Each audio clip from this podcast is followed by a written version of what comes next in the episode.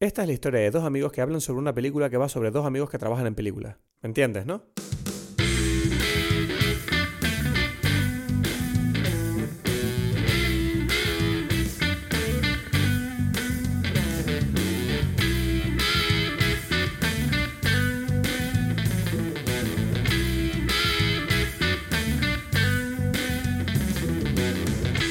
Hola a todos, bienvenidos a Dime Peli, soy Cristos Gacielo desde Tenerife, en breve vamos a conectar con Edgar Aponte desde Berlín, como siempre.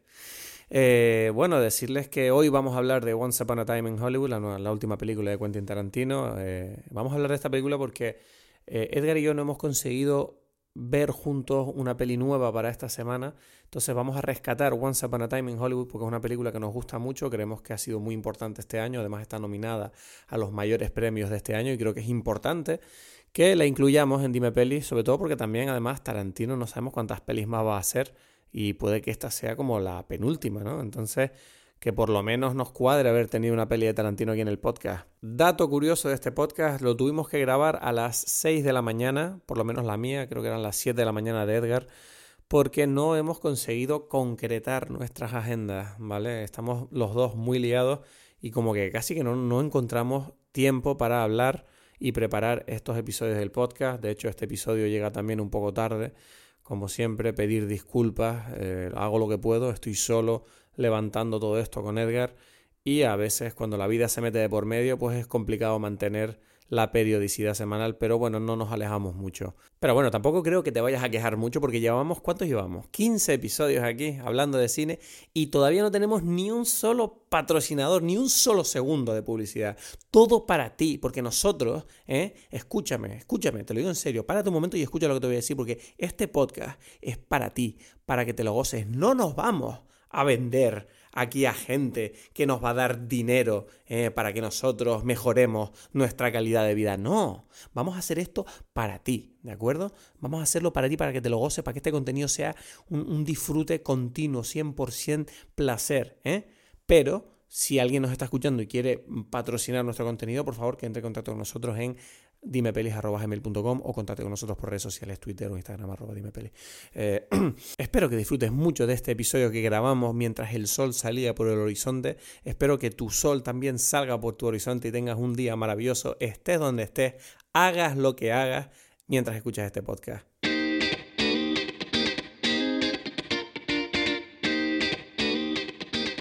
Bueno, Edgar, ya estamos aquí, seis y media de la mañana aquí en Tenerife, siete y media en Berlín. sí. ¿A ti te gusta, cuando, cuando tú hablas en las mañanas tienes otra voz, ¿no? Mm. Pero ¿te gusta más esta voz? No, no, no sé si me gusta más, es más tranquila yo creo, ¿no? Es más tranquila, no sé, pero a ti te gusta siempre acelerado, tú me dices, ¿no? No, no, no. Acelérate. Habla un poquito más así, emocionado. No, simplemente hay veces que sí que hay que meterle un poquito de emoción a, a, la, a la energía que tú le proyectas a la gente, sobre todo al principio, yo creo, del podcast, porque lo peor que puedes hacer es empezar un podcast y que el tipo te diga, hey, ¿qué pasó? Es como... El, ¿sabes? La persona que está escuchando es como, bueno, ya me voy a poner otra cosa, pues esto me está, me está dando bajón. No, hay otro mood, ¿sabes? Hay personas con distintos moods. Sí. ¿Tú crees? Sí, sí. Yo, ¿sabes que Lo único que no, que no me gustó en este caso de, de, hacerlo en la mañana, porque antes yo tenía pensado que le íbamos a hacer en la noche y yo ya tenía preparados mis whisky sours. Ya. Pero a las 7 de la mañana no... no, no, sé, Creo que me toca un té y ya. Hombre, es whisky sour a las seis y media. Para un, para un podcast ah, es poco justificable delante de la gente. Sí, sí, no, Entonces tengo que entrar en otro, en otro mood para hablar sobre la película. Tú lo que quieres es beber alcohol y tener una excusa. o sea, dice, no, mi amor, es que estaba grabando el podcast. Ahora cuando, cuando veo las películas y salen con un trago allí, no, es que nos estamos tomando tal cosa y que sí, tengo la excusa. No, eh, no ese es el venezolano alcohólico que tienes ahí dentro. que, mm, bueno, vamos a hablar hoy de, de Once Upon a Time in Hollywood, ¿no? Em, sí. Tengo que confesarte que la volví a ver ayer eh, para prepararme por el podcast y eh, verla la segunda vez es interesante porque no es la misma experiencia que cuando la vi la primera. Ok.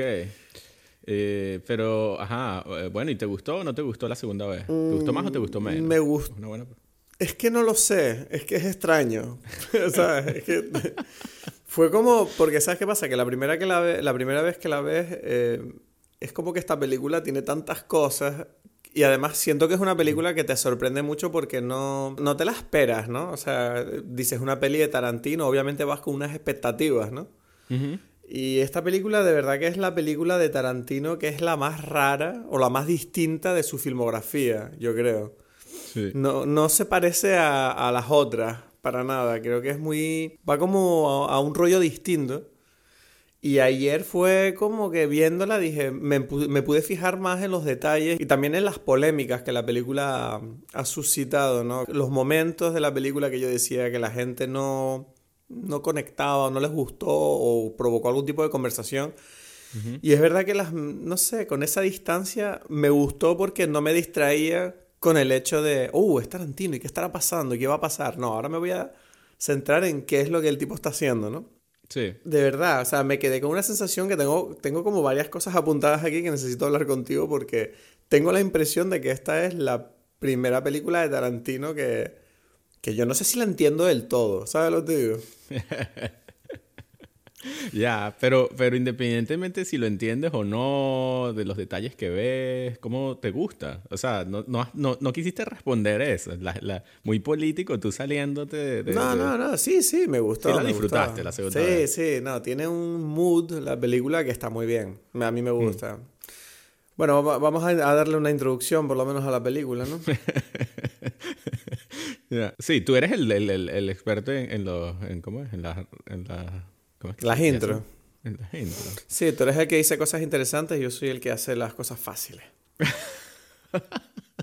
Hoy vamos a hablar de la nueva película de Quentin Tarantino, aquí recién despertados a las seis y media de la mañana. Vamos a hablar de la última película de Quentin Tarantino, su novena película, si contamos... Sí, es la novena, ¿no? La penúltima. Sí, se supone. Dice que va, solo va a ser 10, pero yo espero que no. Hmm. Y bueno, se llama Once Upon a Time in Hollywood. Eh, tiene un reparto. En realidad ya hizo 10, ¿no? Es que se supone por Kill Bill, dice. Sí, exacto. Eso, él, la junta. ¿o Sí. No sé, él las cuenta como una, entonces es como que no se sabe. Todo un jueguito, todo un jueguito. Once Upon a Time in Hollywood, protagonizada por Leonardo DiCaprio y Brad Pitt, también con la aparición estelar de Margot Robbie y Al Pacino. Es un drama, una comedia, es un thriller, no se sabe muy bien lo que es. Nos, nos cuenta la historia ¿no? de eh, Hollywood en los años 60, la estrella de un western televisivo, Rick Dalton, interpretado por Leonardo DiCaprio, intenta amoldarse a los cambios del medio al mismo tiempo que su doble, Brad Pitt. Y la vida de Dalton está ligada completamente a Hollywood y es vecino de la joven y prometedora actriz modelo Sharon Tate, una actriz real que acaba de casarse con el prestigioso director Roman Polanski. ¿Tú tienes eso escrito? Lo primero que uno piensa al ver esta película, obviamente, no es la inclusión de Sharon Tate, que cuando todo el mundo se enteró, eh, claro, para quien no lo sepa, obviamente Sharon Tate es una actriz que fue muy famosa en los años 60, su carrera estaba despegando y eh, fue la víctima de un asesinato a manos de los acólitos de Charles Manson bastante eh, violento, muy famoso, que cambió el mundo de Hollywood, se dice, para siempre. Cambió, no es Hollywood solamente, sino mm, eh, un poco la historia... No es, la historia de Estados Unidos es un poco exagerado, pero es el, el curso o la, la, la, visión que la gente tenía eh, con respecto a los hippies y, y todo este movimiento la, cultural. Sí. fue como el final del, de lo que dicen como el, el verano del amor y tal, paz y amor. Em, de alguna forma esta historia de, la familia Manson le da un vuelco entre eso y, el concierto de Altamont, eh, donde también matan a alguien en pleno concierto de, los Rolling Stones. Em, es como los momentos donde, donde se acaba el sueño y comienza como a, a verse más como una pesadilla. Sí, no, y además Em, creo que es importante que hablemos de esto, ¿no? Porque creo que la película juega bastante con las expectativas, ¿no? De, de este suceso, cuando tú estás viendo la película. esa es una pregunta siempre em, curiosa que a mí se me vino cuando vi la película, es que pienso, una, o sea, que si una persona que no conoce estos detalles de la historia ve la película, ¿qué, qué piensa de la película?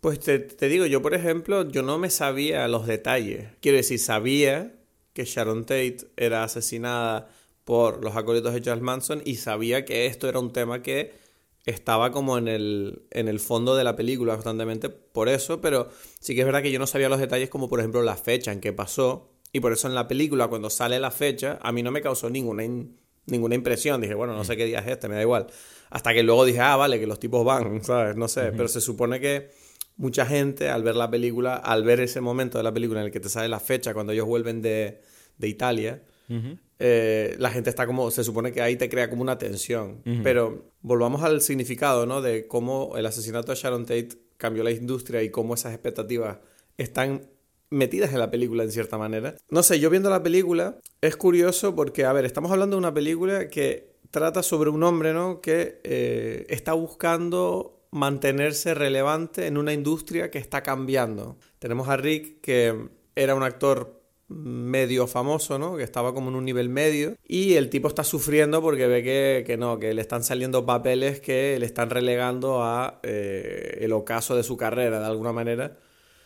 Y además ve que está arrastrando a su amigo eh, Cliff Buff. Dentro de todo esto es curioso cómo que él te cuenta esta historia sobre lo duro que es ser un intérprete, ¿no? Y al mismo tiempo eh, te está contando esta otra historia, ¿no? La de Sharon Tate de forma paralela. Y yo tengo que confesar que, no sé, o sea, para empezar, no, entendí muy bien por qué me está contando estas dos historias al mismo tiempo, cuando la estoy viendo, ¿no? Porque yo pensaba, bueno, se van a encontrar.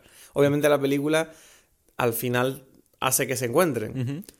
O sea, ¿qué significado tiene para ti la inclusión de Sharon Tate en esta película? Porque yo te juro que hay una parte de mí que todavía no entiende del todo la necesidad. Bueno, eh, yo voy a, presentar las ideas que a mí se me ocurren sobre lo que, lo que está pasando en la película, ¿no? Em, Once Upon a Time in Hollywood se llama así también como homenaje a todas estas películas eh, Once Upon a Time in the West y Once Upon a Time in America, que jugaban como un hacían como un revisionado de, de, la, de, de, los géneros en los que trabajaban. ¿no? En el caso de Once Upon a Time in the West, era la película que después de los westerns clásicos, ¿no? cuando ya... Eh, o sea, los westerns clásicos no, no, hay, no hay mucho más que vaqueros, eh, indios, peleas, matan a los indios y, cosas así, ¿no? Y poco más. Mientras que ya después, eh, a los años, a lo largo de los años se fue cambiando como estas ideas, así como lo han hecho ahora con los, con los superhéroes, que empiezan a revisionar y decir, bueno, ¿cómo es, cómo es, ¿qué significa ser un cowboy? ¿Qué significa este personaje en, en la historia? Y, y cuándo ese, ese personaje del cowboy empieza a ser innecesario, ¿no? En, en, en esto. Claro, ya el nombre te está informando la historia, eh, y eso es lo típico de, las películas de Tarantino, ¿no? Ese juego de, conocimiento de películas y de, hacer como un, remix de cosas antiguas. Y en esta película, ya la historia, como tú le dijiste, dice eso, ¿no? Es como, bueno, este cowboy ya, ya no es necesario en el cine, ya está perdiendo su, su relevancia como actor y, es parecido a, o sea, se equivale a la idea del cowboy, del vaquero en esa época también, cuando ya dejaba de ser relevante. Yo creo que la película está haciendo todo un juego de, de lo que de cómo los hombres y esa masculinidad relacionada con, eh, eh, con los vaqueros y con este tipo de personas, con, con, eh, con esa masculinidad como antigua empiezan a perder una importancia y, las mujeres empiezan a tener eh, un valor importante dentro de la película. Yo creo que hay algo de esto en la, en, la película, pareciera. Y entonces Sharon Tate es como la versión femenina positiva, quizás, que él estaba, o sea, es como una versión donde esa, ese nuevo, ese cambio, ¿no? De relevancia hacia ese rol femenino está eh, encarnado de buena forma en Sharon Tate y de mala forma en las mujeres de la familia Manson. Me parece curioso que digas todo esto cuando leí en internet que, ¿sabes? Mucha gente criticaba a Quentin Tarantino por su manejo de los personajes femeninos en esta película. Que tú me digas que Sharon Tate representa algo positivo cuando precisamente la gente entiendo que el personaje de Sharon Tate no tiene demasiado peso en la película porque no, a nivel por lo menos argumental no lo tiene, ¿sabes? Pero es que la peli no tiene realmente argumento tampoco, ¿sabes? No sé, es, extraño. Lo que empieza a, a, crear como ruido en las personas es qué es lo que ellos esperan que sea esa figura femenina, ¿no? Claro. Y, y, bueno, ya cada quien puede, puede tener opiniones de cómo debería ser, cómo es el deber ser de esta figura femenina en este año. Eh, o sea, en el 2020, bueno, en esa época, en los años 70, o sea, que, no, no, sé cómo entrar a, a, a, definir cuáles son los, los, roles que deberíamos estar hablando, pero creo yo que la película, y, y, si uno ve la película, uno siente que la película está adorando a Sharon Tate, ¿no? O sea, la, la entonces. Hay un gran, es un gran homenaje a ella, ¿no? Sí, sí. Pero, pero por eso quería, quería que tú dijeras estas cosas, porque necesito que las argumentes, porque estoy seguro de que yo necesito oírlo, ¿sabes? porque oigo esas cosas en internet y digo, no sé por qué estas cosas que la gente está diciendo las entiendo, pero no las comparto y no sé cómo decirles que no estoy de acuerdo, ¿sabes? tú eres como mi pequeño duende que me gusta, oye, ¿tú crees que esto? Y tú me dices, sí, sí, esto se dice así. ah, perfecto. Tú lo que estás haciendo es evadir la responsabilidad para que si yo digo algo me caigan a mí. No, no, no, no, que te caigan, pues. pero, pero sí que es verdad. Yo no sé, es que no sé, te juro que esta película es de las pocas que veo que me cuesta como encontrar las palabras para explicar qué es lo que me hace sentir y cómo, vale, ¿sabes? Como, no sé, hay momentos eh, de la propia peli que, o sea, por ejemplo, no, sé, no me quiero desviar, pero el final, por ejemplo, ¿no? no Es como el gran momento que todo el mundo dice que, bueno, para algunos es la culminación de la tensión y toda la expectativa que te está montando la película, para otras personas es un pegote que no encaja con el tono del resto de la peli. Y yo sí, yo sí que es verdad que siento que la, tiene como un cambio de tono, ¿no? La película ahí. Sí, sí, sí. No, sí lo tiene totalmente. ¿Tú, ¿Tú cómo lo ves el final? Porque el final a mí te juro que me fascina porque no... La sensación que tengo es que por un lado, como tú has dicho, ¿no? La película te está tratando el tema de que esta película es un poco un homenaje a los años 60, a la industria como era, a la sociedad también, a cómo era y a cómo ese cambio, ese shift que se está produciendo en la sociedad de dejar de adorar a los hombres formales, eh, bien vestiditos y tal, y abrazar un poco el cambio social que el movimiento hippie está como culminando, ¿no? Pero al mismo tiempo se está rompiendo con los asesinatos de Charles Manson, a partir de aquel momento en el cual las estrellas de cine se cerraron un poco más, a ser más reacios a entrar en contacto con el público con tanta facilidad, porque la película te está enseñando un mundo en el que una persona tan famosa como Sharon Tate es capaz de parar el coche y coger a una tipa de la calle. Hollywood es como una empresa mucho más pequeña, más de gente que se conoce, esa cosa que dice siempre Mark Maron, ¿no? Que eran como todos colegas, en verdad, era como un club así muy pequeñito que si tú te dedicas a esto, pues más o menos se te deja entrar, tú conoces a tal, bueno, es como un grupito, no eran, no eran estas famosas estrellas que son casi como políticos, ¿no? Que es como presidentes de, países que van por ahí como... Y, y, se dice mucho que esta figura del famoso, ¿no? Del actor, del, de la estrella que es inalcanzable, que no puedes acercarte a ella, que va en limusina, que tiene guardaespaldas, que tal, es una, es una figura que empezó a nacer a raíz de estos sucesos, ¿no? Que la gente empezó como a ser más desconfiada. No, no estoy, no, no lo veo para nada sí. Yo siento que incluso es al revés. Ahora es mucho más cercano. Eh, o sea, yo no sé si en la industria eso pasó. Ahora es más cercano a nivel Em, de contacto digital, pero no, no siento que yo que sea más cercano. O sea, yo no puedo ahora en un. Yo estoy seguro que ahora mismo una persona como Sharon Tate no puede ir por la calle.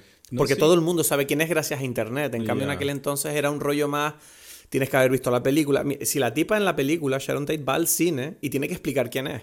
Ya, bueno, tampoco era, tampoco ella era ese nivel de famoso, ¿sabes? O sea, eso también hay que entenderlo, que, que ella no era, o sea, pero, pero las personas que sí eran famosas de esa época no podían estar allí y no lo estaban en la calle, ¿sabes?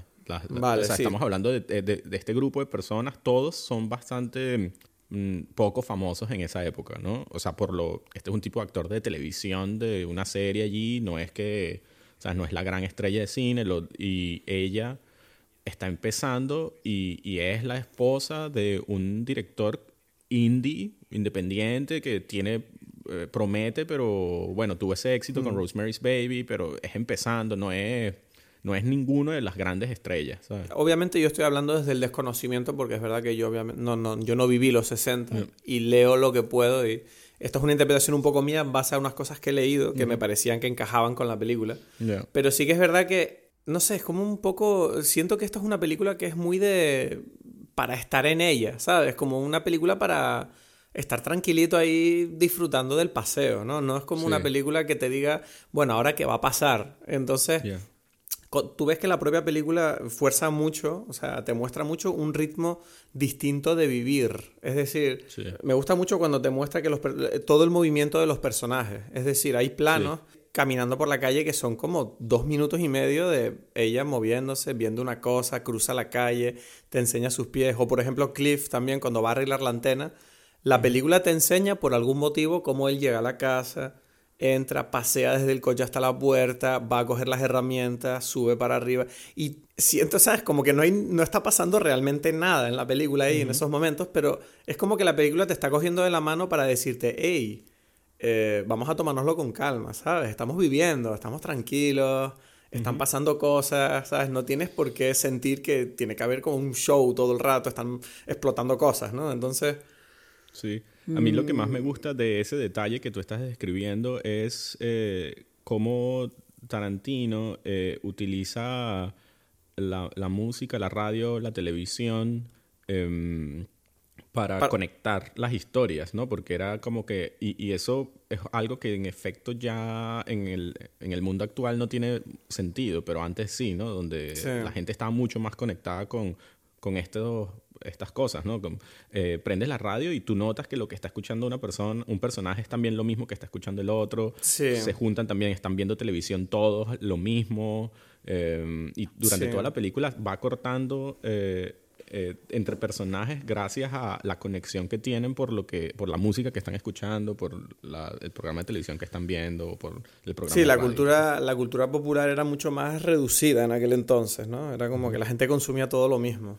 Que esto es otra cosa que decía Mark, que dice Mark Maron. Me acuerdo mucho de Mark Maron leyendo, viendo, hablando de esta película porque es como esa época que él tiene como en un pedestal, ¿no?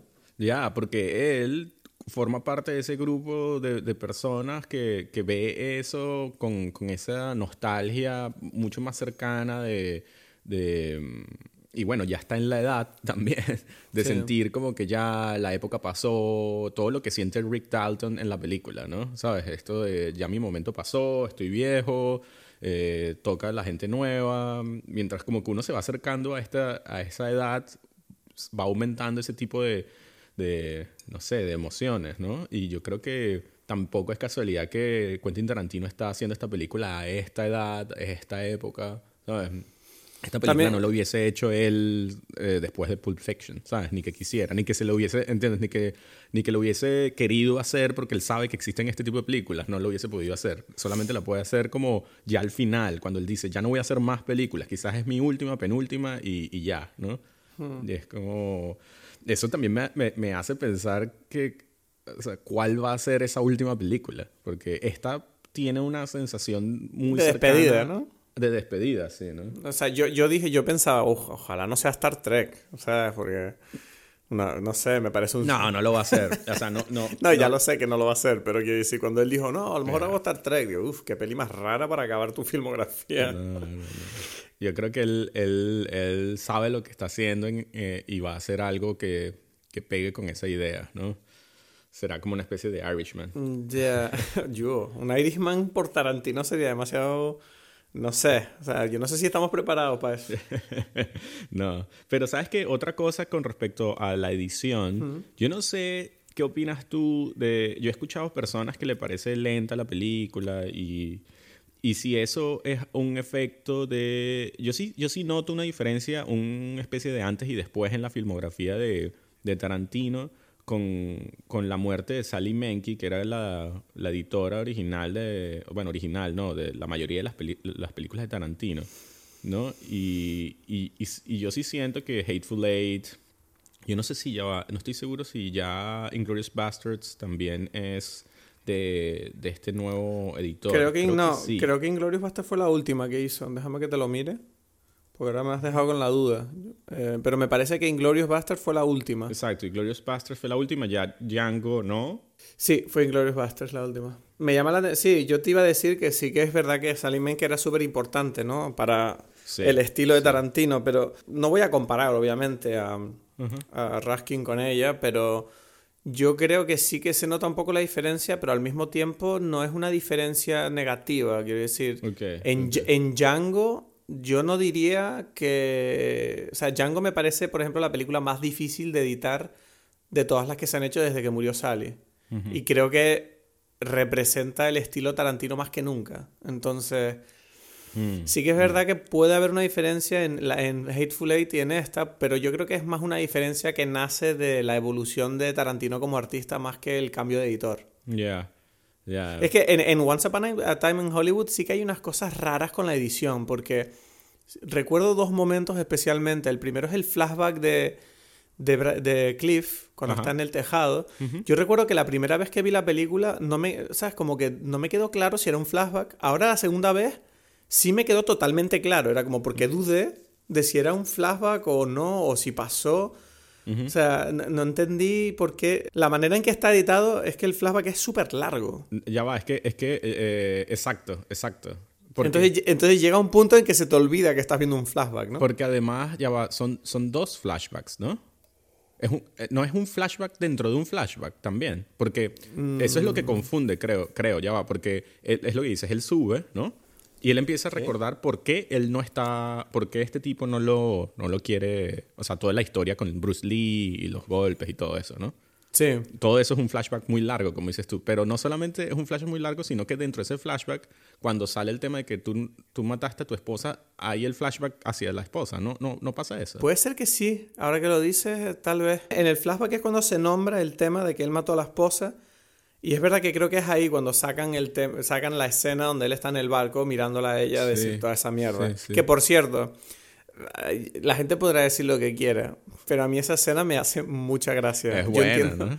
Yo entiendo que, pero sí que es verdad que entiendo que haya gente que a lo mejor esté molesta porque dicen que, claro, Cliff es un personaje como un poco contradictorio, ¿no? Es un personaje que obviamente la película quiere que tú le quieras, ¿no? Que le cojas cariño, pero al mismo tiempo este personaje eh, tiene un pasado oscuro, ¿no? Eh, se supone que él es como un veterano de guerra, que esto la película no te lo dice, pero lo sé porque lo ha dicho Tarantino, ¿no? Y se nota en la, en, en la forma en que se Ya, comporta. no hace y falta quién es. decirlo, exacto. Exacto. Y se nota que este tipo ha visto mierda y tal. Y, es verdad que en la película este personaje Randy, ¿no? Interpretado por Carl Russell, dice que no le gusta el rollo de este hombre, no le gusta su energía, no me gusta, hay una polémica, este tipo a lo mejor mató a su mujer, yo creo que la mató. Y es verdad que la película al mismo tiempo te muestra el otro lado de él, que es como, bueno, pero es un tipo que, ¿sabes? Es un tipo fuerte, un tipo que es leal a su amigo, ¿qué tal? Y en cierta manera da la impresión de que la película te está un poquito como glorificando a este tipo que posiblemente eh, yo creo que ha matado a su mujer. ¿Sabes? Está bastante claro. Y entonces, Sí. claro, Sí. es como. eh, yo entiendo que haya gente en, en la- en el clima que vivimos, ¿no? Que, que dice, bueno, pero esta película porque quiere hacer que yo quiera a este hombre que probablemente es un tipo que mató a su mujer, ¿sabes? Ya. Y es como, bueno, creo que eso es lo interesante Claro. de este personaje. Por. Que es como, bueno, obvio que este tipo no es... Igual no es buena persona, igual no es el tal, pero... Pero, ya. eh, te- te esa contradicción es interesante, ¿no? Claro, porque ¿qué significa otra vez ser buena persona? A mí me parece que, que hay como, no, o sea, este tipo obviamente tiene cosas malas, ¿no? Y, y, y ahí viene lo de, todas esta, la- ahí viene toda esta tradición de películas en, en las que está basado, en las que, y que rinde homenaje a esta película. De, de, de los hombres y ese ha sido el trabajo del arte pro- desde que hay uso de razón, es de, de entender esa psique y, y- y en muchos casos ha sido masculina porque los que han escrito las películas y dirigido ah, han- son, han sido hombres y, y no siempre han querido pintarse en el- en- en la mejor, bajo la mejor luz, ¿no? Siempre han estado, eh, eh, no sé, ¿cómo es? problematizados también con y intentando exponer su- sus lados más, más oscuros. Y todos los héroes... eh, ¿Qué estás haciendo? ¿Estás ahí?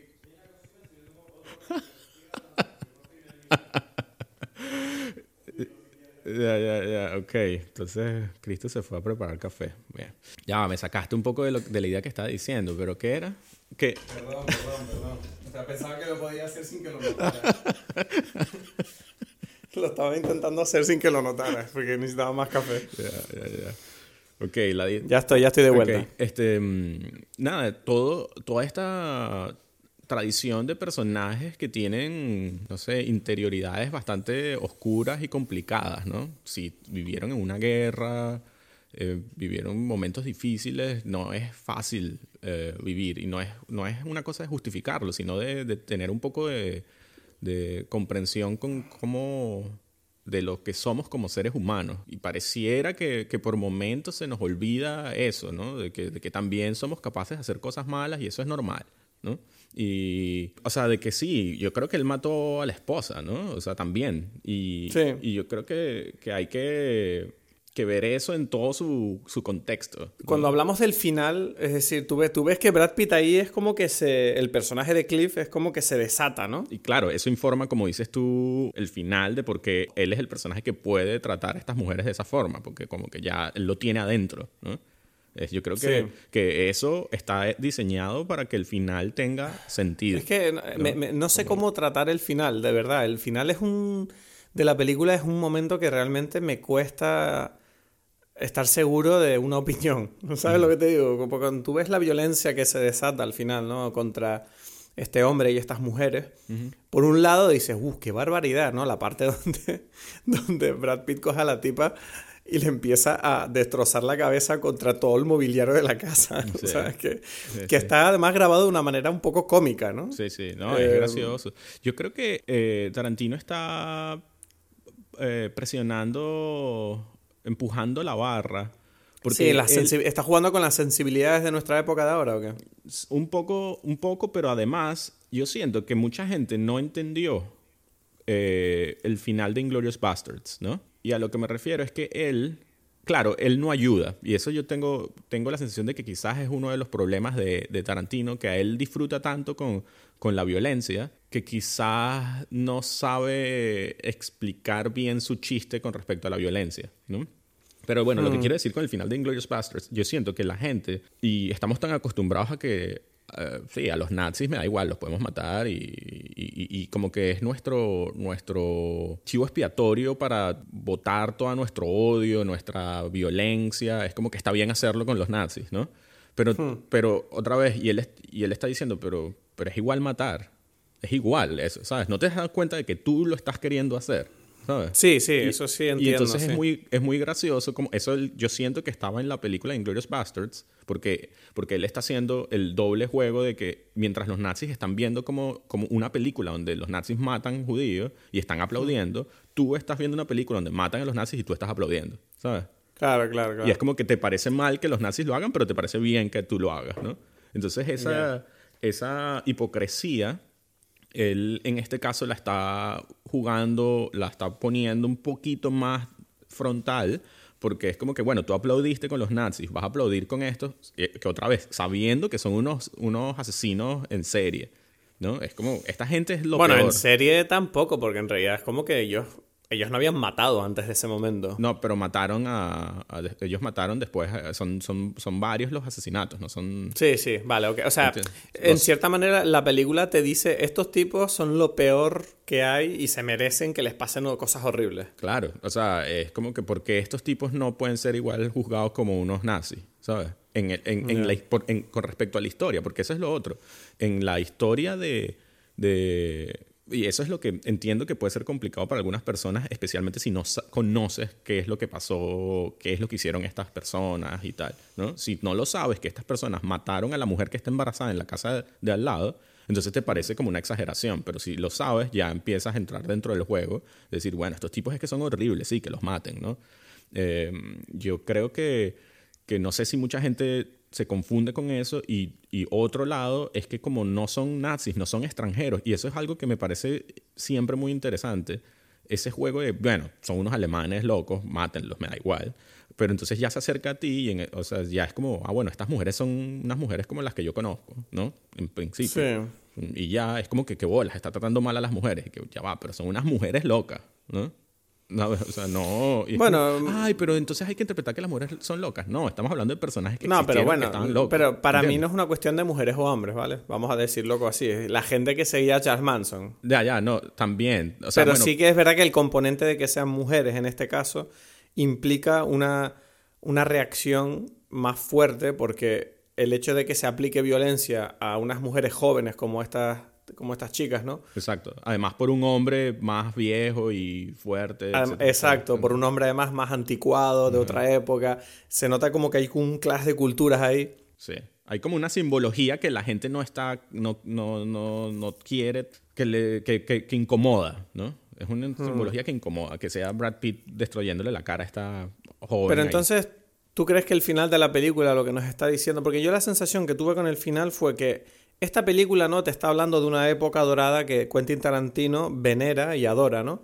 Y siente él y él siente que el asesinato de Sharon Tate rompió o manchó un poco esa la, la- la cambió esa época para siempre.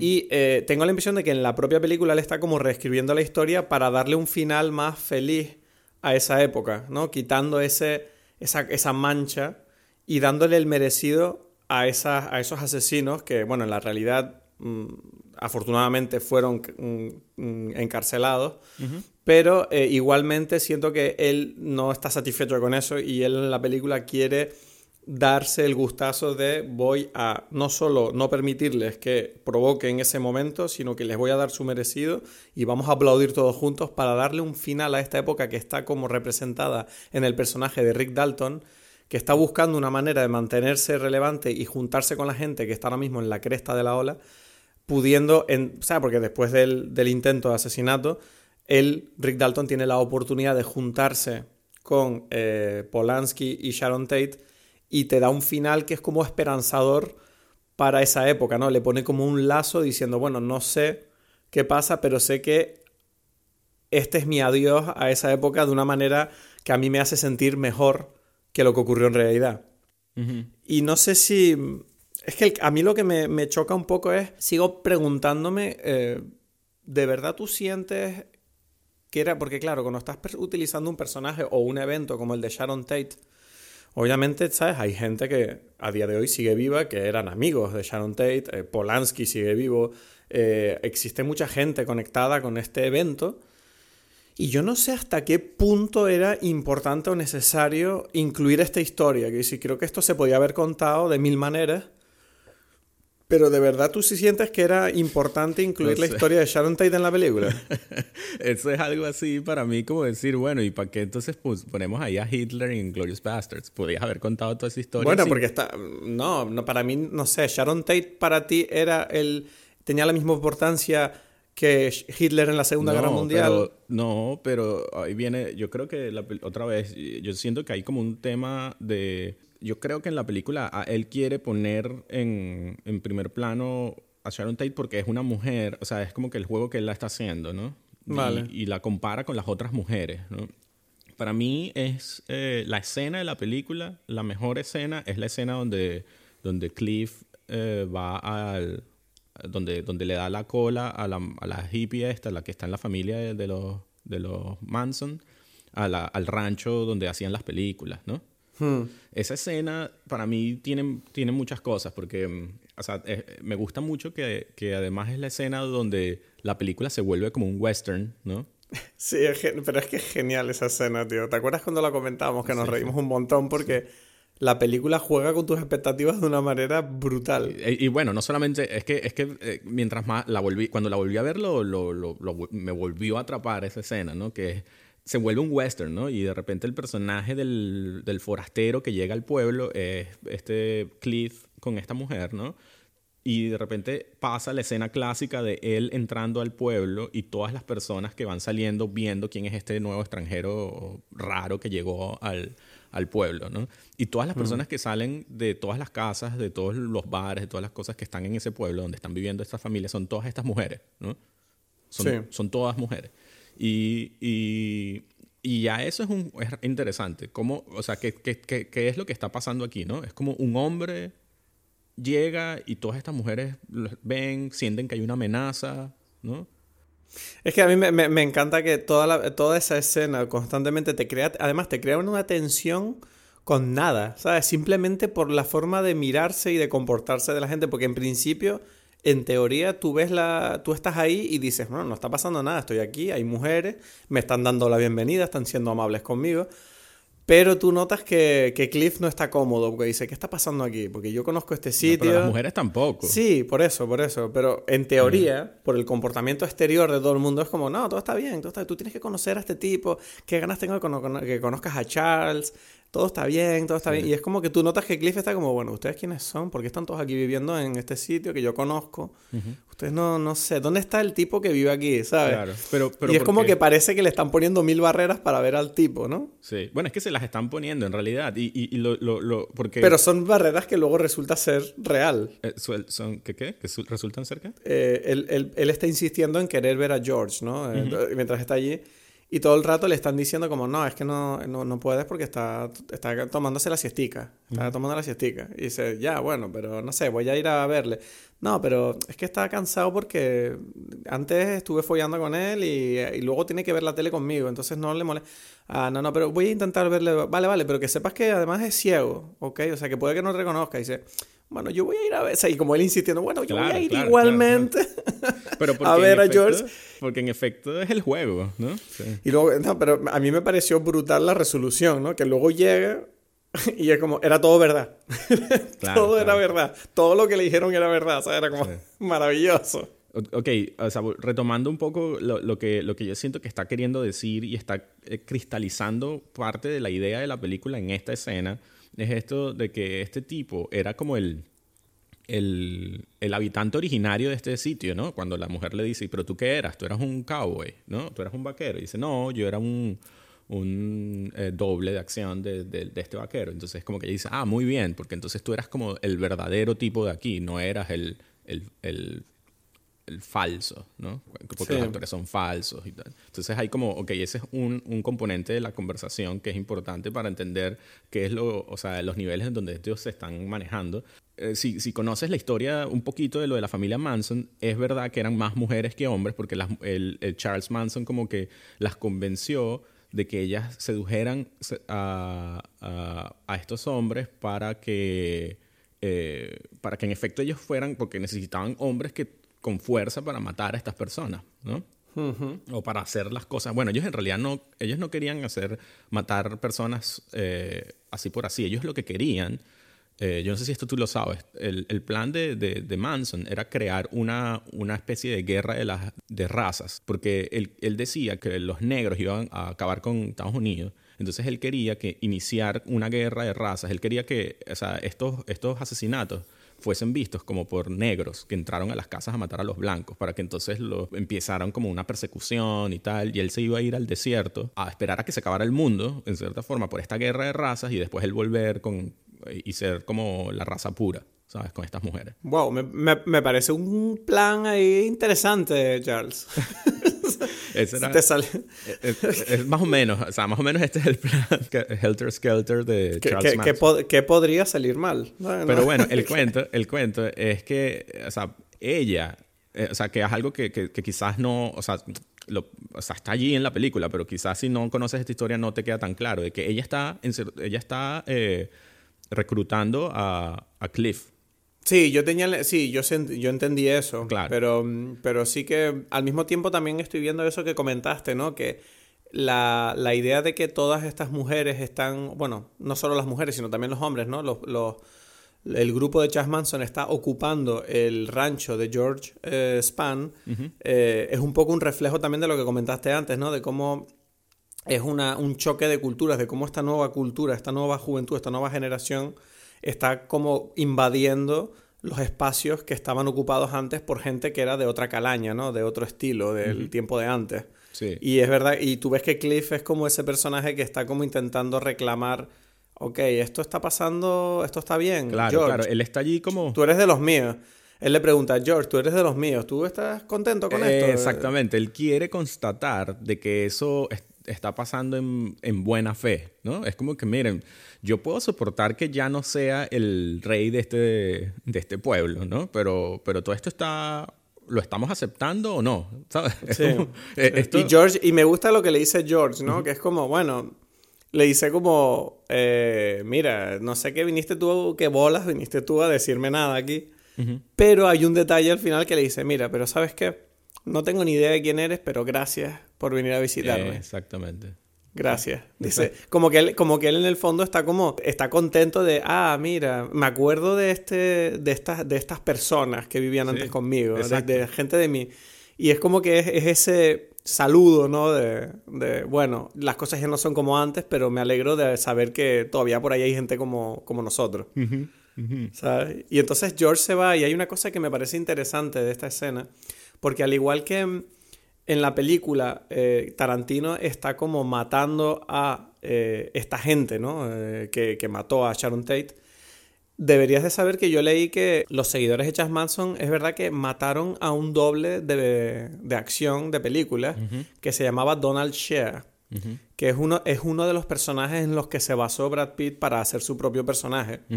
Y al parecer Donald Shea estuvo como liado con una de las mujeres, hubo unos contactos ahí pero de repente como que no le gustó Charles Manson cómo fue la cosa y dijo, bueno, hay que callar a este tipo. Y lo mataron. Y pareciera que Tarantino está dándole también un poco eh, su, su adiós a Donald Shea, permitiendo que Brad Pitt le, le parta la cara al tipo que se supone que mató al, doble. Sí. Que es este tipo que le pincha la rueda, ¿sabes? claro. Ese componente también, yo creo que ahí está otra vez como reforzando la idea de cómo estas mujeres, o sea, los, es curioso lo, cómo los hombres que viven en la familia Manson, que son estos, bueno, los que uno ve, hay como unos por allí en el, de fondo, pero los principales vienen siendo este tipo, Clem y Tex, que es el que en efecto fue a, la casa de, Sharon Tate, creo que fue el que la mató. Hmm. Son, en la película están... Eh, presentados como, como, bueno, que hacen los mandados de estas mujeres, pues, algo así, ¿no? Son como unos hombres, no sé, como castrados por ellas y en su dominación. Es curioso precisamente que Charles Manson, que es el que... Pero ¿por qué, por qué dices, o sea, que si me explicas por qué crees que están como castrados? Porque yo lo que veo es como simplemente que ellos hacen caso a las mujeres tanto como a los hombres y punto. Ah, pero es que los hombres en la película no les dan órdenes.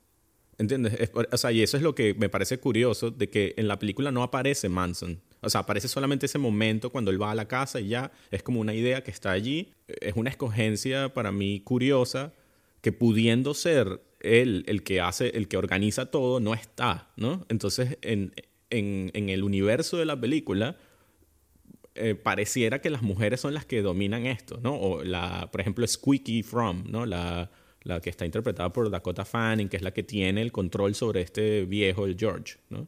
O sea, ella es como la jefa de ese momento en esa casa. Después está, eh, ¿cómo se llama? La que, no me acuerdo cómo se llama, la que está interpretada por Lina Dunham. Es como que la que jefa de la parte de abajo. ¿Sabes? Hay como... Eh, eso es, esa es la, como que lo que se siente de lo que uno ve. Y después cuando están en el carro, antes de, la escena final, no recuerdo ahora cómo se llama tampoco, pero la que está atrás que dice, no, es la que da la idea, no es Tex. Tex está allí como que, ay, pero este es el tipo del, del, del programa de televisión. Y llega la otra y que, miren, sí, estas personas nos, nos contaminaron nuestra mente con los programas de televisión, mostrando asesinato, hay que asesinarlos para que vean eh, los efectos de la violencia, ¿no? Esto, todo viene otra vez de la mujer, ¿no? Sí.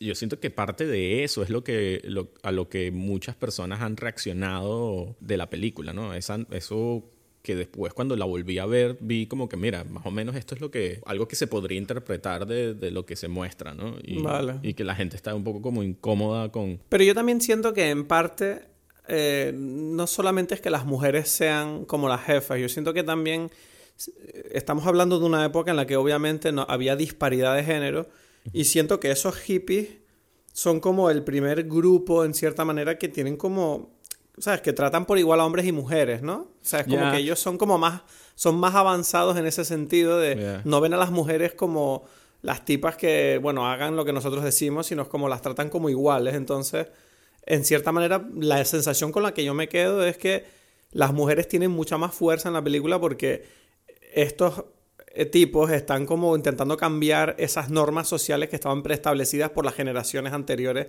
de las cuales nuestros protagonistas forman parte. Claro, pero por eso es muy interesante otra vez la escena esa de donde este tipo, vamos a ver, porque las mujeres no son las que le pichan los cauchos a, Brad Pitt, sí. ¿no? Es el hombre, ¿no? y ese es, el hombre, sí. Y claro, e, esa es una dinámica que está ahí durante toda la película. Es como que ellos, ellas necesitan estos hombres para hacer las cosas que ellos quieren que hagan, ¿no? Entonces... No, no, es que entiendo perfectamente cuando me dices lo de que ellas seducen a los hombres para conseguir esa, esa herramienta de fuerza que necesitan para poder enfrentarse a lo que quieren hacer.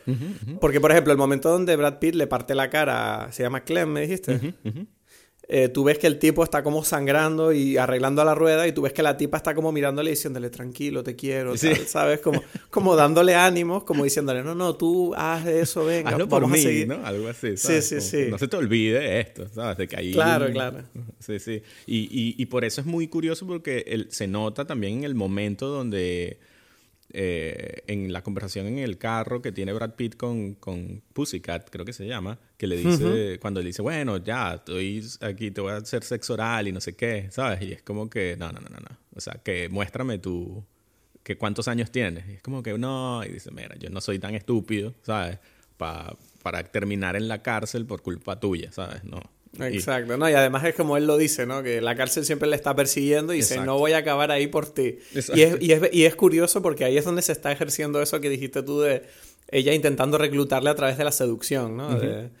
yo te voy a te voy a te voy a seducir y vas a venir y vas a hacer lo que yo quiera porque que por cierto, Margaret Margaret Qualley, que es la actriz que interpreta a Pussy, eh, es la hija de Andy McDowell y me parece una tipa increíble. Sí, sí, sí, sí. O sea, porque ella no hace mucho en la película, pero lo poco que hace lo hace con una energía y tan... Que por cierto, el coqueteo que hay entre Cliff y, y Pussy, creo que también forma parte un poco de ese rollo, ¿no? Que te decía antes de cómo la gente se tomaba las cosas con otro ritmo antes, porque tú ves como que el coqueteo entre ellos es tan lento, ¿no? Él se la encuentra una vez en un cruce, la mira, y bueno, se va y no sabe si la volverá a ver, luego se la vuelve a encontrar y no hay prisa, ¿sabes? Como que el personaje de Cliff dice, ah, bueno, nada, no pasa nada, tranquilo, ¿sabes? Nada, venga.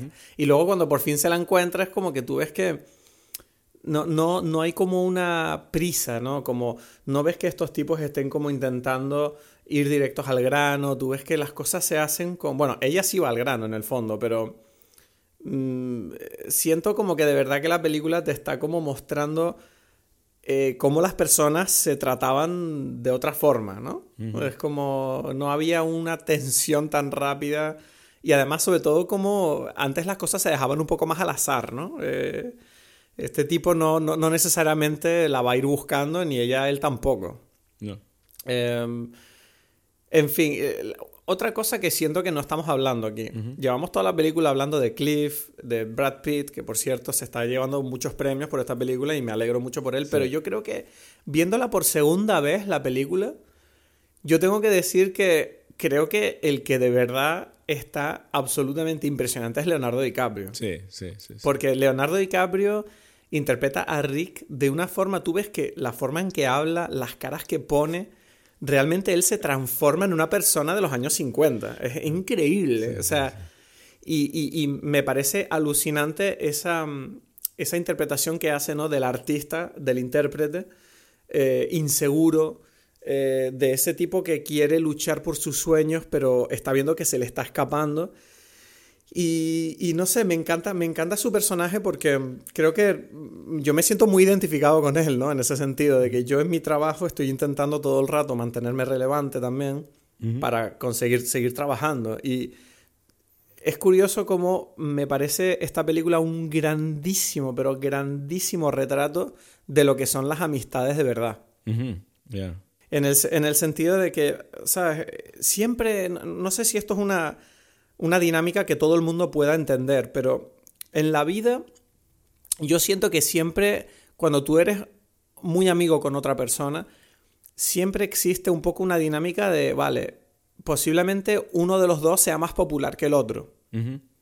Y el, el, que es menos popular siempre, yo por ejemplo en el colegio siempre tenía un amigo que era más popular que yo, ¿sabes? Como que yo tenía un amigo que era Nacho, ¿no? Y él era como más popular, él conocía a todo el mundo, era el gracioso, y yo era como su amigo como más retrotraído, ¿no? Y yo estaba con él. Y siempre existió esa dinámica en la que luego con el tiempo se, se, se transformó, ¿no? Y, y, ahora, por ejemplo, pues yo me dedico a lo mío y yo tengo como mi ego, ¿no? Mi ego artístico en el que intento hacer mis cosas y, y intento mantener mi confianza y hacer mis cosas y él siempre está por detrás mía como tratando de repararme y ayudarme en mis momentos de inseguridad. Y siento que esta película habla mucho sobre cómo, eh, a pesar de que Rick Dalton es el famoso, ¿no? Es el tipo que tiene todos los focos apuntando hacia él, es el tipo que está demostrando su talento. No estoy diciendo que yo sea esa persona, pero, pero sí que me llama la atención como que todo el mundo desde fuera tiene la impresión de que Rick Dalton es el tipo, es la figura autoritaria, ¿no? En esa relación entre él y Cliff. En realidad, a nivel personal, tú ves que Cliff es la autoridad, porque es el tipo que mantiene el fuerte, mientras el otro está constantemente viniéndose abajo y destruido y deprimido y llorando. O sea, me encanta la escena inicial donde Rick queda con Al Pacino, este productor que quiere meterle en el cine italiano, y él sale de ahí destruido. y, y, tú ves que Cliff se dedica básicamente todo el viaje que hacen hasta la casa a reconstruir a este hombre del, del que él vive, pero al mismo tiempo no solo lo hace por su trabajo, lo hace también porque es su amigo y él es leal a él y él dice, mira, sabes, tranquilo, tú vas a estar bien, sabes, eh, esto que el tipo te ha propuesto tampoco está tan mal y tal, y de repente llegan a la casa y él ve que Sharon Tate es su vecina y dice, bueno, es verdad, puede ser que eh, estoy, estoy, en realidad estoy aquí, estoy en medio de Hollywood, tampoco está todo, todo tan mal, puede pasar algo en cualquier momento. Y, y, de repente tú ves que, que Cliff le dice, bueno, ¿ya estás mejor? Sí, ya estoy mejor. Y él le dice, dame mis gafas. Y el otro, ah, ven a buscarlas, tal. Y como que ya está juguetón otra vez. ¿Sabes? Es una buena... ¿Sabes que ahorita me, ahora veo como la magia de esa escena? No, no me la... O sea, no la había... No había reparado en ella, ¿sabes? No, es, mar... a mí, para mí esa escena es de verdad... Ahí dije, me reconocí muchísimo en ese sentido porque yo soy una persona que siempre... Hay días que estoy... Me siento que soy el tipo más seguro del mundo y de repente al día siguiente eh, estoy llorando porque creo que todo lo que hago no vale para nada. Y siempre he tenido esa figura como Nacho y bueno, también tú. eh, tú y Nacho son como mis dos amigos con los que yo eh, comparto mis peores momentos. y, y, ustedes, ¿sabes? Me ayudan a reconstruirme, ¿sabes? Y obviamente eh, que, que, no conste que, que, esté diciendo que yo sea ninguna estrella ni que tenga una presión parecida a la de una estrella de Hollywood, para nada, pero sí a nivel de mi vida, a, a, mi nivel, yo tengo mi propia presión, tengo mis propios problemas mentales y, y esa figura del amigo que está como en la sombra, ¿no? que no, no, necesariamente la gente sabe que está ahí cuando yo hablo de mis experiencias.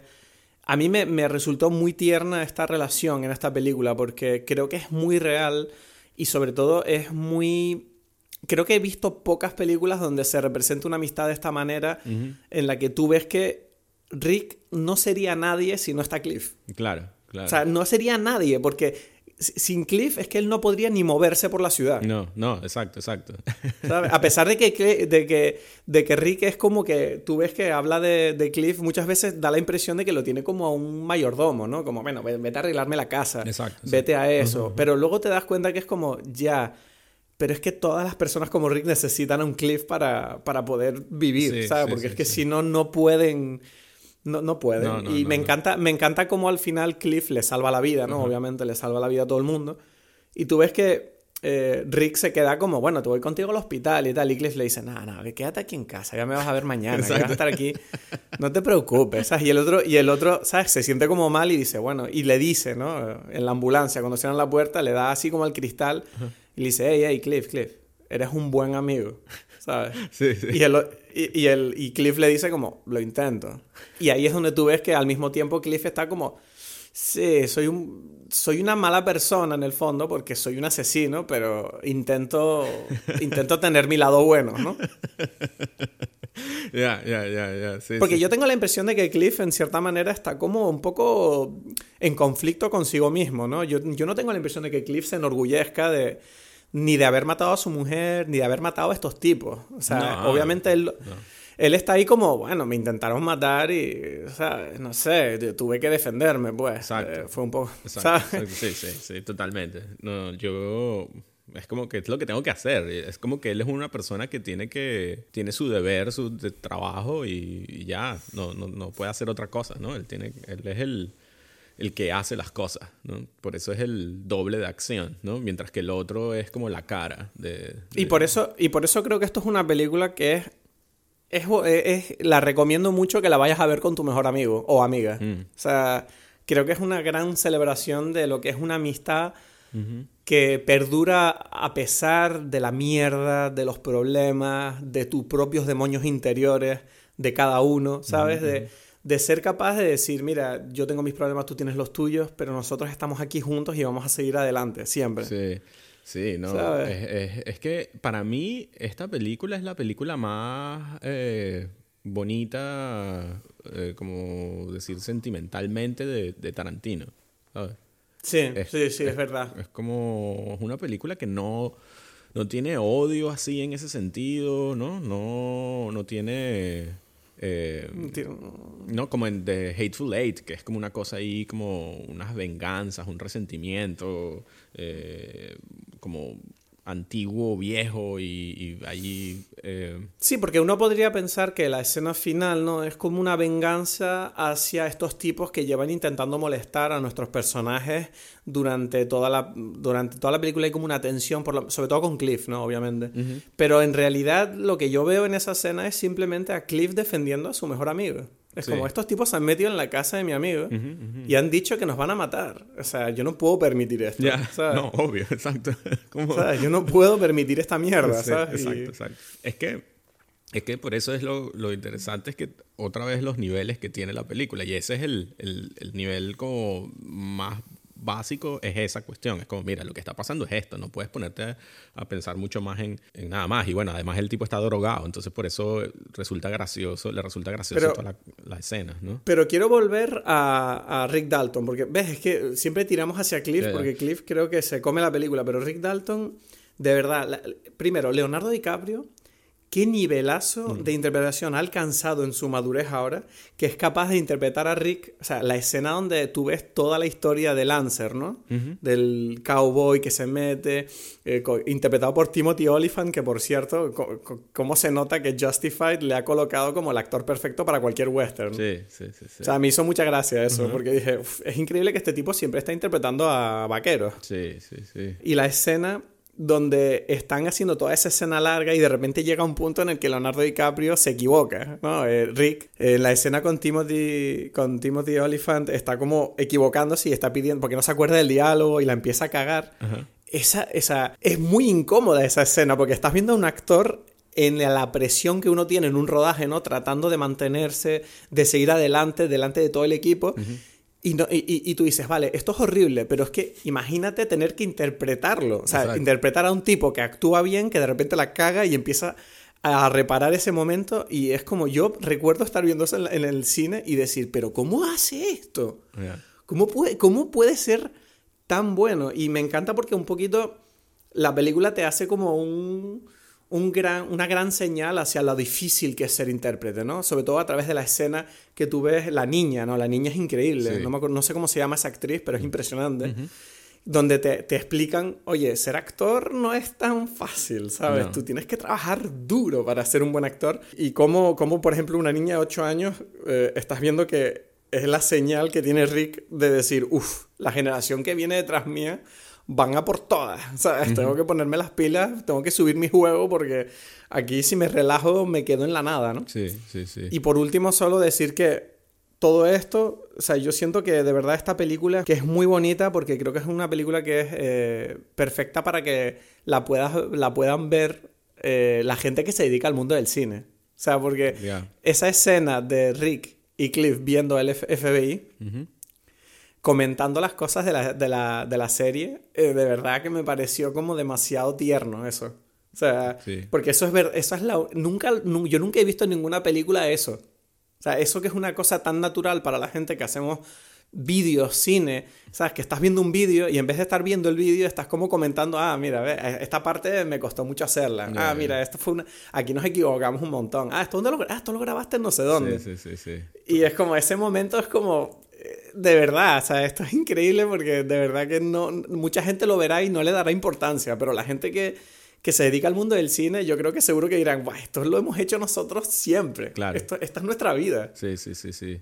No, todo, hay tantas cosas, o sea, todo también la escena, o sea, la conversación del, del director con el actor, o sea, es, es, genial también porque es eso, toda esa, esa cuestión de que el director quiere ponerle, vestirlo de una forma, eh, ponerle, eh, ¿cómo es? El maquillaje de una forma, todo, y es como que, Sí. ah, pero no me van a ver, pero qué, y es como que esta lucha que hay entre, bueno, pero esta es la historia, te va a ser mejor, tienes que confiar en mí, todo, eh, eh, sí, todas, todos detalles de- del, del mundo de, o sea, de, trabajar en esto, ¿no? No sé, o sea, por ejemplo, a Maresa, que trabaja en cine, ¿qué le pareció la película? ¿Le gustó esta? No, ella no, no la ha visto, no, ella, ¿No la ha visto? no, ella no está... ¿Por qué, qué le pasa a Maresa con Tarantino? No, no le gusta Tarantino, Maresa.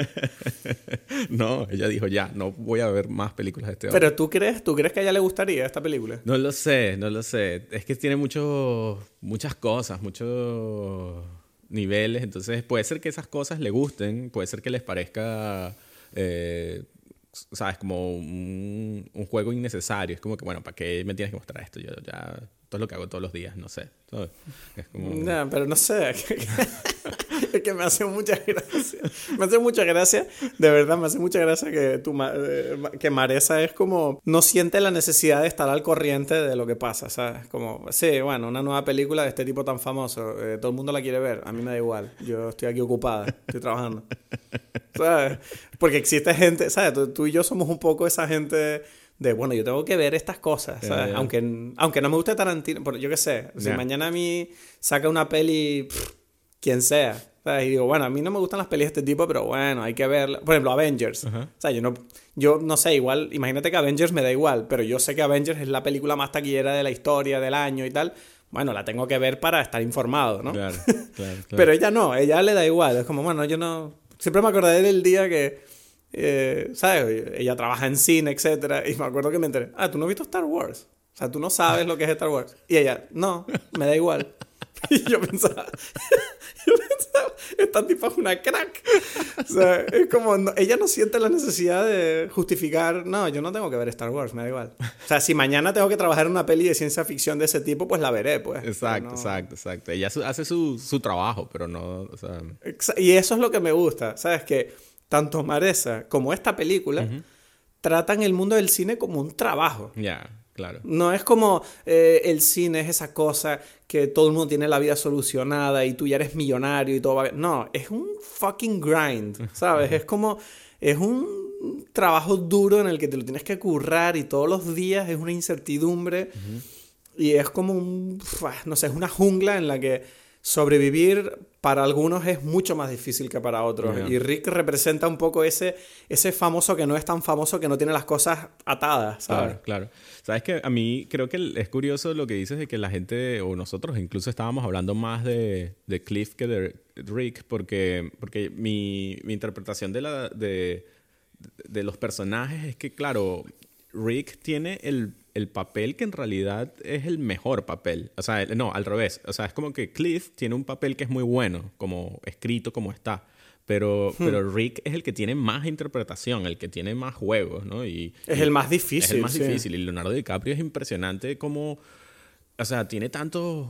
eh, también juegos... ah, porque, porque por un lado es tartamudo, ¿no? En la vida real. O sea, en- en- me, me refiero en su... O sea, Rick es tartamudo. Entonces, tú ves como él tartamudea, pero cuando actúa, no, ¿no? Y, y, y eso es como un, un primer nivel eh, de interpretación maravillosa, porque es su inseguridad. Bueno, además él siempre está llorando, ¿sabes? Prácticamente la mitad de la película está llorando y, y después es... Pero tiene que interpretar, interpretar a estos personajes como fuertes, que no lloraría jamás. eh, y, y eh, me encanta ese, ese, esa dinámica y ese rango que tiene este personaje, que es todo pura inseguridad, pero cuando actúa tiene que ser pura seguridad. ¿no? Sí, no sé, es que Leonardo DiCaprio, de verdad. Yeah. ¿Sabes qué? Además, yo he visto varias películas de Leonardo DiCaprio recientemente. Me vi Inception el otro día. Okay. Es que fue empezar a ver Once Upon a Time in Hollywood y empezar a oírla hablar y decir, ¿what? O sea, este tipo, ¿quién es? O sea, no es. ¿Sabes? Es como. Porque existen actores que simplemente son ellos mismos diciendo cosas distintas. Pero de verdad que en esta película tú ves que Leonardo DiCaprio no solo está hablando distinto con otro acento, sino que además hasta la cara, ¿no? Cómo la pone. Esos ojos entrecerrados, rollo Clint Eastwood. Tiene como una cara ahí de, actor de antes. Es, muy raro. Es, es demasiado increíble. No sé, yo no. Es que de verdad, Leonardo DiCaprio, yo creo que se merece el Oscar más por esto que por The Revenant. ¿sabes? Cualquier cosa antes que Revenant, cualquier cosa. Es que de verdad, pero bueno, me da igual porque como hemos dicho, los premios dan igual. ¿no? Está claro que, que, le dieron el Oscar porque se lo merece, no necesariamente por la peli, pero eh, de verdad, esta película, no sé. Yo, volviéndola a ver, yo creo que esta película gana un poco volviéndola a ver segunda sí, yo creo que tiene muchas cosas. Eh, yo agregaría también que pensando, eh, creo que hay algo. ahí viene lo otro. Yo no sé.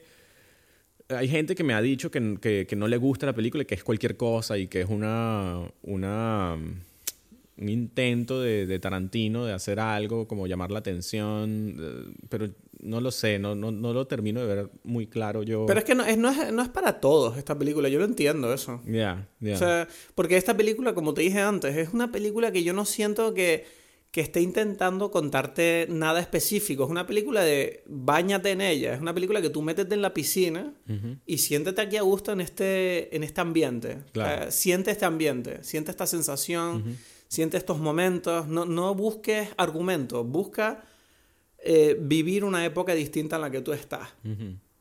y, siento que es la película perfecta, yo creo, para ver de tarde, de día, tumbado con amigos y charlando mientras la ves.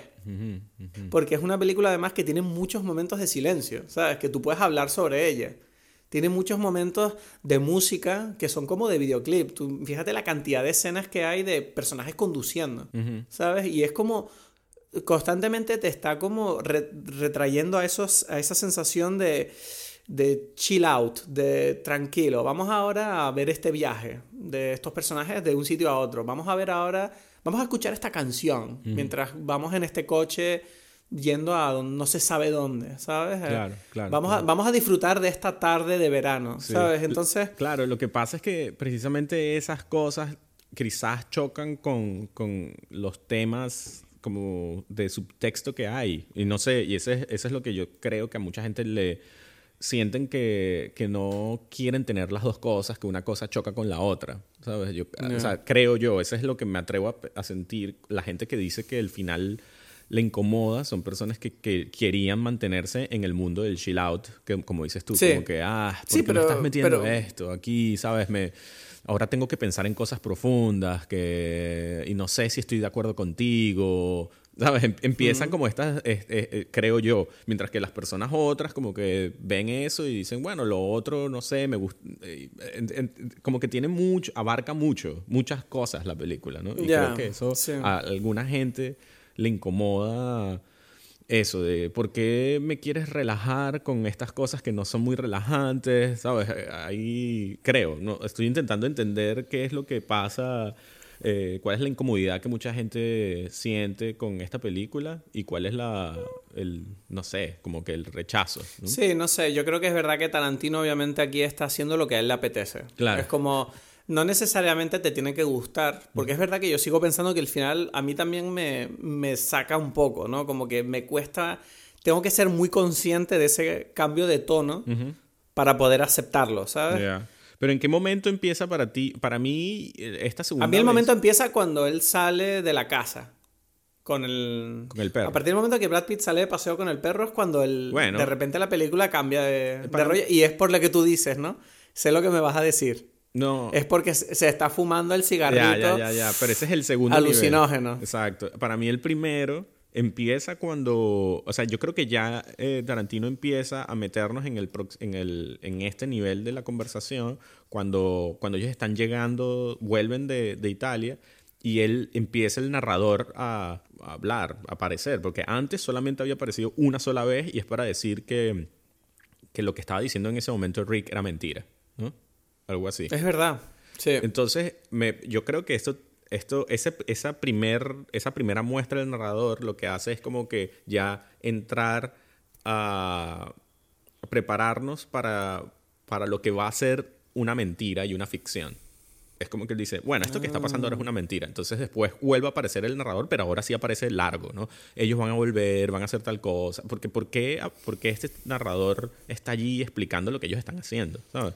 Eh, Pero tú te refieres a que nos cuenta una mentira en el, en el sentido fílmico. De, bueno, a partir de ahora la pelíula va a cambiar de Exacto, tono y queremos que este- ustedes estén preparados. Exacto, exacto. Él ya está como que, ok, bueno, ahora se nos, ahora nos empezamos en, a, a este momento. ¿Les gustó lo que pasó antes? Bien, ahora esto, es, esto, esto fue una película que casi que tiene principio y fin porque él se va y, bueno, tiene éxito en Italia y ya está, ¿no? O sea, eh, como que aquí esa historia eh, que, que veníamos contando está más o menos terminada, pero ahora tenemos que ponernos serios con esto, algo así, ¿sabes? Y entonces comienza como que esta narración, pasa esto, pasa, que, que es como una- unas explicaciones que, qué tan necesarias son, no lo sé, ¿no? De, ellos comieron aquí, tomaron esto, se vinieron acá. Ella estaba incómoda, Exacto. sí, ella tenía un mal día. No Y- sé, y- es verdad que... el- dime. Y bueno, y eso, ya empieza a, a cambiar el tono, ¿no? No completamente, sino, pero sí preparar al, al espectador. Y bueno, ya lo del, lo del cigarrillo de alucinógeno, bueno, ya está claro porque incluso Brad Pitt termina de reafirmar eso cuando se lo fuma y dice como, no sé qué es lo que... Ustedes son reales. No, no, no, saliendo de la casa él dice como, away we go o algo así. Él hace una frase Sí. como, aquí vamos, ¿no?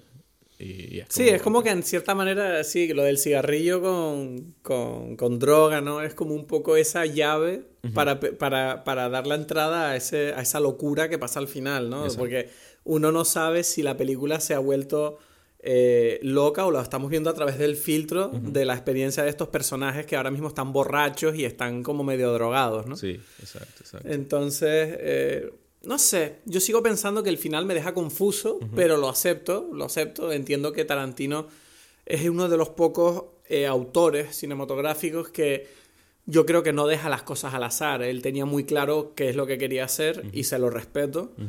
Pero sí que es verdad que, no sé, yo no, no conecto, yo sé que yo no conecto 100% con la película por ese tema, ¿sabes? Que digo, bueno, ok, eh, me parece bien, pero no, no a nivel personal no, no estoy ahí contigo. Te saca un poco. Pero bueno- Ese momento. Mm, Sí, me saca un poquito a pesar de que lo puedo disfrutar, sobre todo además porque toda la película, o sea, toda esa escena está como mostrada, o sea, la, la interpretación de la tipa que está como gritando todo el rato, que sale por la ventana, que cae en la piscina y llega a un punto absolutamente ridículo, ¿no? Que la tipa siga gritando después de salir del agua y, Y la- y- y que luego encima Rick Dalton coge el lanzallamas, que es como totalmente injustificado, coge el lanzallamas y la quema y es como, pero ¿qué está pasando aquí? ¿Esto qué es? ¿Sabes? Porque, porque en cierto, es, es, es- es reforzar un poco, pero de una forma cómica, lo- la idea que ya habíamos expresado de cómo eh, Cliff es el que hace todo, ¿no? Rick ni siquiera se entera de que, de que- o sea, él está en la piscina, ¿sabes? Es como que Cliff es el que hace todo. Sí, que la mujer de él está siendo amenazada y todo, y él no sabe nada, él está en la piscina escuchando una cinta y todo feliz. Exacto, y es como que eso es, así es este personaje, y así es la dinámica de, estas de estos... No, y, y es curioso que él maneja la situación de la única manera que sabe, que dice, bueno, yo no sé pelear, yo no sé hacer nada, yo sé, bueno, voy a lo único que he aprendido en mi vida es a manejar este lanzallamas. Exacto, pues. Así que, entonces, que durante la película además él sale ahí diciendo, bueno, se puede hacer algo con el calor, y el tipo detrás le dice, es un lanzallamas, tío, ¿qué, qué habla? Exactamente, exactamente. Por eso, por eso incluso eh, dentro de la locura de esa, de esa escena hay todo un sentido, ¿sabes? Y él, bueno, Mm. lo que hace es como rematar a esta mujer que ya estaba, ya, ¿sabes? El otro, ¿sabes? Bueno, Entonces, en definitiva, yo eh, creo que, bueno, yo a mí me gusta. Es una película que te puede gustar o no, pero como mínimo crea conversación y, y- y de verdad que es lo que a nosotros más nos gusta, ¿no? Que es Claro. estar aquí charlando sobre esto. Sí, sí. Mira, ahora que no tenemos, eh, ¿cómo se llama? Notas y eso, ¿cómo, ¿cómo hacemos? Decimos, bueno, ya, se acabó así. No sé, eh, lo acabo, lo acabo de hacer, no me has visto. He dicho, me gusta la película. En definitiva. Y me gusta. ¿Y me- a ti te gustó también? Sí, sí, sí. Creo que lo que dije, no sé, tiene muchas cosas que hablar, ¿no? Y, ¿Y por qué te gusta, Edgar? ¿Sabes por qué te gusta? ¿Por qué? Por, por todo lo que has dicho en este podcast. Exacto. Así que si alguien tiene preguntas de, ah, ¿te gustó por qué? Pues mira, te, lo- te le das para atrás y empiezas el minuto uno y ya te Exacto, enteras. Mira, este, bueno, yo sé que te va a hacer la pregunta que no tienes preparada una respuesta y es que pel- ¿te ¿has visto alguna otra cosa que me puedes recomendar? Eh, he visto cosas, he visto cosas. Eh, ayer vi dos películas. Vi Once Upon a Time in Hollywood y después me vi Ad Astra. Ad Astra, ajá. Y me la... Es interesante. Interesante. Yo fui con expectativas muy bajas porque muchos de mis amigos me habían dicho que no les gustó. Pero es Brad Pitt, es, es el espacio. Yo tenía ganas de verla y tengo que decir que es, es interesante. O sea, ¿Eh? me de- hay cosas de la peli que no me gustan.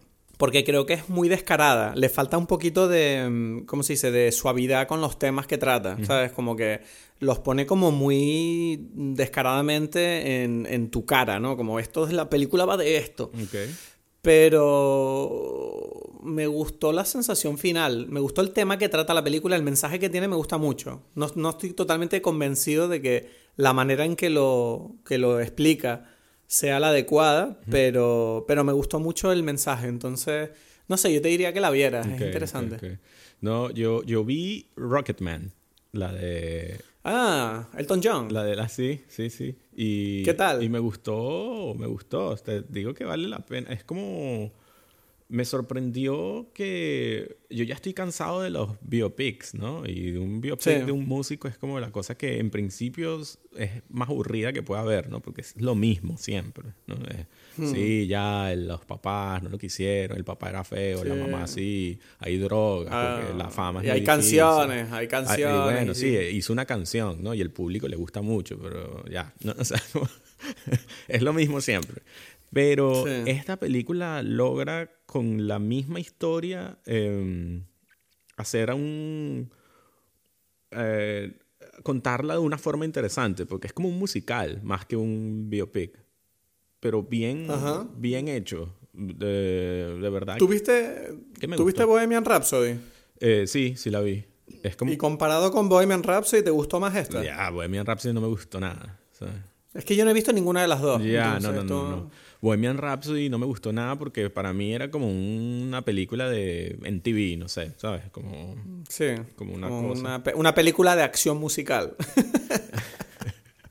No sé si... O sea, no, es como lo que, lo que dije antes, es todas estas cosas, ya, esa es la película y no hay nada más. Pero esta le da un vuelco interesante de, a, a la forma en que está contada. Y es como una forma muy, muy mágica, muy fantasiosa y por eso me gusta. Y em, ¿sabes qué película tengo ganas de ver yo? ¿Cuál? Tengo muchas ganas de ver Bad Boys, tío. La nueva. Bien, vela. Ya sé, ya- pero es que ya sé, es que mucha gente dice, ah, Bad Boys, una peli ahí de acción. Pero es que he oído cosas interesantes de esta película, tengo ganas de verla. Porque para mí, obviamente, Bad Boys es mi infancia. Eh, y sí, son películas que, sobre todo la primera, tengo, le tengo mucho cariño. Y he oído que en la tercera hacen una cosa interesante con, con el estilo de estas películas. Entonces, no sé si va a salir en Dime Pelis, pero yo tengo ganas de verla. Ya, ya. Vela. Yo, yo, yo no sé si tenga el tiempo para verla ahora, pero, pero sí. ¿eh? No, pero bueno, de todas maneras, esto es verdad que lo estoy diciendo un poco por la gente que está ahí escuchando. Si tienen ganas de ver una peli, véanla, porque yo, yo la voy a ir a ver, yo creo. Exacto. Voy a intentarlo. Sí, bien. Sí. Disfrútalo. Pues nada, oye, uh, son la- ya ha amanecido aquí. Sí, está sí. haciendo, está el cielo rosa bonito y Y ahora comienza el día. piensa un nuevo día aquí maravilloso, habiendo hablado con mi mejor amigo Edgar de Once Upon a Time. Esto es maravilloso. Sí, ¿no? Yo creo que después de esto, bueno, el día lo único que va a hacer es que empeorar, ¿no? Sí. Esto es una buena manera de decirlo, sí.